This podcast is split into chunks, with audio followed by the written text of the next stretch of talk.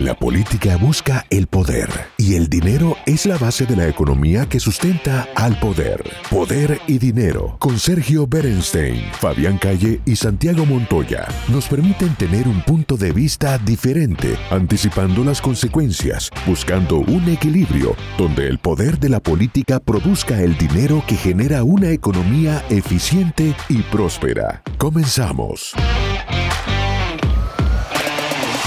Seguimos aquí en Poder y Dinero, gracias por acompañarnos. Estamos entrevistando a Miguel Ángel Toma, ex secretario de Inteligencia, ex ministro de Interior, ex legislador en la Argentina, uno de los principales especialistas en el tema AMIA, conoce muchísimo el terrorismo internacional. Eh, gracias Miguel Ángel por estar ahí con nosotros. Fabián.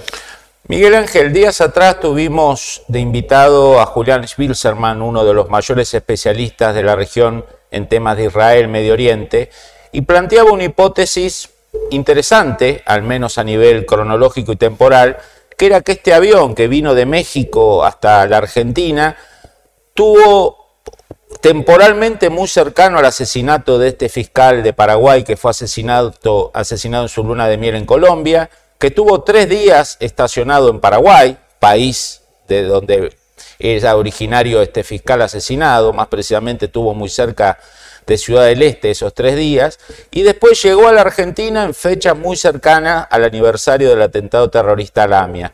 ¿Qué opina de esa hipótesis de Julián? Eh, creo en, las casualidades, ¿no? Me parece que hay una concomitancia, una superposición de fechas que es llamativa. La Argentina y la justicia argentina tiene que profundizar la investigación porque además hay presunciones no tan eh, en el aire, sino con bastante contenido, de que mm, la cantidad de personas que subieron en determinadas escalas no coincidían con las que bajaron posteriormente en Córdoba, de manera que eso es llamativo. Es llamativo también el silencio del gobierno argentino, esto yo lo quiero remarcar. Si no hubiera sido porque Uruguay le impide el ingreso a su espacio aéreo, ese avión hubiera pasado desapercibido. Es decir, no se hubiera dado ninguna noticia ni se hubiera conocido. Y cuando se conoció lo primero, trató de minimizarlo y finalmente fue una organización civil, la DAIA, la que hace la denuncia para que intervenga la justicia. No fue una, una denuncia del propio gobierno. Esto es muy llamativo. Después nos llegamos a enterar que hubo varios vuelos previos, ¿sí?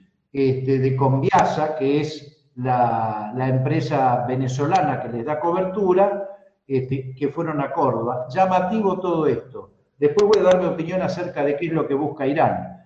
Pero volviendo a la cuestión de fondo, eh, es muy interesante marcar eh, estos vuelos. ¿Por qué? Porque históricamente Irán ha usado empresas de cobertura para transportar tanto cuadros eh, activistas como logística y al mismo tiempo hacer una penetración de natural cuadros también religiosos y culturales en América Latina. En aquella época, previo al atentado a la Embajada de, Israel y de la AMIA, existían algunas empresas como la Iranian Shipping Line o South Beef o Imanco, que eran empresas de cobertura que servían precisamente para esta función que acabo de describir. Eh, en Argentina ha tenido una experiencia y hemos investigado a fondo cuál era el rol de esas empresas. Por eso nos llama mucho ahora la atención que se produzca, eh, digamos, eh, este vuelo que viene también como una empresa de cobertura, con la diferencia, con dos diferencias. Primero, han agregado al rubro marítimo el rubro aéreo.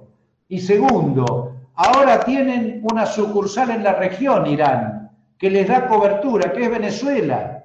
Por eso es Conviasa, la empresa venezolana, que le da cobertura a un avión que es iraní, tripulado por iraníes, este, que es eh, la famosa, estas dos empresas em, que le han puesto en leasing, supuestamente, no han vendido en leasing, a esta empresa, Embraturo, Conviasa de Venezuela. Realmente es muy llamativo, de manera que acá se está repitiendo una matriz y a esto quiero hacer referencia, una matriz que ya vivimos previa a, determinados atentados. ¿Por qué hago esta reflexión? Porque Irán, a través de Hezbollah y de la alianza con estos otros sectores que acabamos de describir que existen y que conviven, puse solo ese ejemplo, también ocurre en otros lados, en Ciudad Frontera, se está modificando las características de los atentados que, que planean hay que descartar la posibilidad de atentados en entidades judías fuera del Medio Oriente, como fue el caso de la AMIA concretamente. ¿Por qué? Porque implican un enorme desarrollo logístico, mucho tiempo, mucha actividad, juntar el explosivo, el amonal en este caso, ingresar el tren de fuego a través de este, explosivos de alto poder, como el C4 o el TNT. Eh, bueno, se modificaría esta metodología por atentados individuales, por homicidios a personalidades importantes del arte, de la cultura o empresarios importantes en América Latina. Y también Irán prevé otra cosa, como lo está previendo mucha gente, la posibilidad de que cambie en la Argentina la orientación geopolítica, porque va a haber, presumen, un cambio de gobierno a partir del 2023. Yo descarto o veo con muy pocas posibilidades un atentado en este momento, pero sí lo veo como una amenaza concreta de cara a lo que puede ocurrir a partir de diciembre del 2023 en la Argentina. Por eso, este tipo de acciones, y vuelvo a la pregunta original de Fabián, llamativas, ¿por qué? Porque implican la posibilidad de transportar eh, cuadros, eh, personajes militantes que pueden efectivamente desarrollar este tipo de acción terrorista previa a la acción de inteligencia que desarrollan también con las que desarrollaron previamente con los ambos atentados de la década del 90.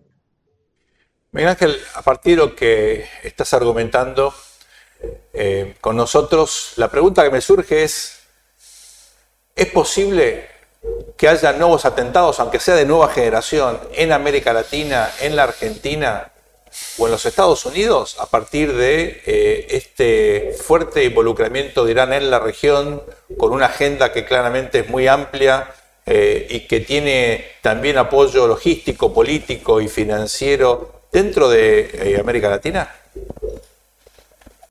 Sí, sin duda. Ese riesgo existe, la amenaza está. En la Argentina estamos con un problema muy serio porque yo Descreo que se produzca un atentado a corto plazo, como acabo de señalar, pero sí a partir de diciembre del 2023. Hoy la Argentina es un aliado estratégico de Irán, de, Rusia, de China y de los peores de la clase en América Latina, de Cuba, de Nicaragua y fundamentalmente de Venezuela. Hoy está recibiendo Venezuela al nuevo embajador argentino, es decir, está profundizando ese acuerdo, independientemente de que después esté la ministra de Economía este, tratando de renegociar el acuerdo con el Fondo Monetario o le hayan suspendido casualmente por, por el COVID este, la entrevista al presidente argentino con el presidente Joe Biden. por ahí no solamente fue precisamente por el problema del COVID, porque reuniones ha seguido teniendo el presidente de Estados Unidos. De todos modos, eh, yo reitero el riesgo por, por el realineamiento, lo descarto a corto plazo, pero no lo descarto a posteriori, primer punto. Y segundo punto, la amenaza es cada vez más grave porque se han desmontado en la Argentina los servicios de inteligencia. La destrucción sistemática que se ha hecho de la estructura de inteligencia en la Argentina nos deja en un estado muy fuerte de inermidad. Piensen ustedes que la inteligencia argentina ha tenido al menos dos situaciones muy graves. Una, cuando desde la intervención de Cristina Camaño eh, se pone, se, le paga a los agentes de inteligencia a través de eh, una cuenta bancaria, con lo cual tuvieron que establecer y poner en superficie su identidad y saber cuánto cobran, datos eh, personales, domicilio, etcétera, porque es la, gestión normal que hay que hacer para abrir una cuenta sueldo en cualquier banco. Y la segunda, gravísima, fue cuando un juez, investigando supuestas acciones de inteligencia ilegal de, parte del gobierno anterior, le envía el libro de movimientos de la AFI sin testar. Y esto pone en superficie la totalidad de los agentes, los objetivos, las fuentes, la metodología de trabajo, las prioridades de los objetivos de la estructura de inteligencia. Con lo cual, les pongo un ejemplo. El, oficial de inteligencia que tenía la Argentina en el Líbano desde hacía muchísimos años, un hombre especializado en Hezbollah, tuvo que salir volando del Líbano y venir a la Argentina porque había sido puesto su nombre en superficie. Es decir, hoy no tenemos una estructura de inteligencia que sea capaz de prevenir y neutralizar este tipo de amenazas como si la teníamos en épocas anteriores. El kirchnerismo ha destruido la inteligencia argentina. Consecuentemente, el cambio de metodología, la posibilidad de ahora de entrar cuadros y militantes terroristas por vía aérea, como acabamos de señalar, más la ausencia de una estructura de inteligencia capaz de prevenir y de neutralizar este tipo de atentados, nos coloca en un, en un serio riesgo cada vez creciente. Miguel Ángel, usted hablaba de la nueva metodología de buscar blancos individuales, asesinatos, de hecho, la inteligencia israelí y de Turquía ha desbaratado varios intentos de asesinatos de turistas o de dirigentes sociales y políticos de Israel en Turquía y en la región. Recientemente se conoció un listado de personas, incluyendo argentinos, incluyendo periodistas como George Chaya, eh, que estaban en una lista de eventuales blancos para asesinatos puntuales. ¿Usted cree que esa lista es parte de esta nueva metodología? Sí, eh, eh, sin duda, sin duda. Eh, habrá, si tuviéramos una inteligencia adecuada, ya estaría tratando de buscar más nombres, ¿no? Que pueden estar en una eventual lista de blancos. De todos modos, cuidado, en la Argentina hay tres fatuas ya emitidas con ocasión de la, investigación del atentado a la AMIA, ¿no? Una era la del juez Juan José Galeano, la segunda era la de Alberto Nisman, la tercera es la mía. De manera que, eh, evidentemente, eh, ya una se cumplió. Nisman está muerto. Eh, George Chaya apareció en ese listado, por suerte, hubo una alerta. Una alerta de un servicio externo, de un servicio colateral. La Argentina, lamentablemente, como decíamos, ya no tiene una inteligencia confiable. En todo caso, tiene una inteligencia militante, alineada precisamente contra los que en el futuro nos pueden agredir por lo tanto, eh, yo no descarto el riesgo y la existencia de un listado. George Chaya fue quizás la punta del iceberg. Me gustaría saber qué es lo que hay debajo del agua. El análisis sobre el poder y dinero concluye por hoy. Seguimos con los cálculos y proyecciones para ofrecerles nuevas herramientas que les ayuden a tomar mejores decisiones. Hasta el próximo programa.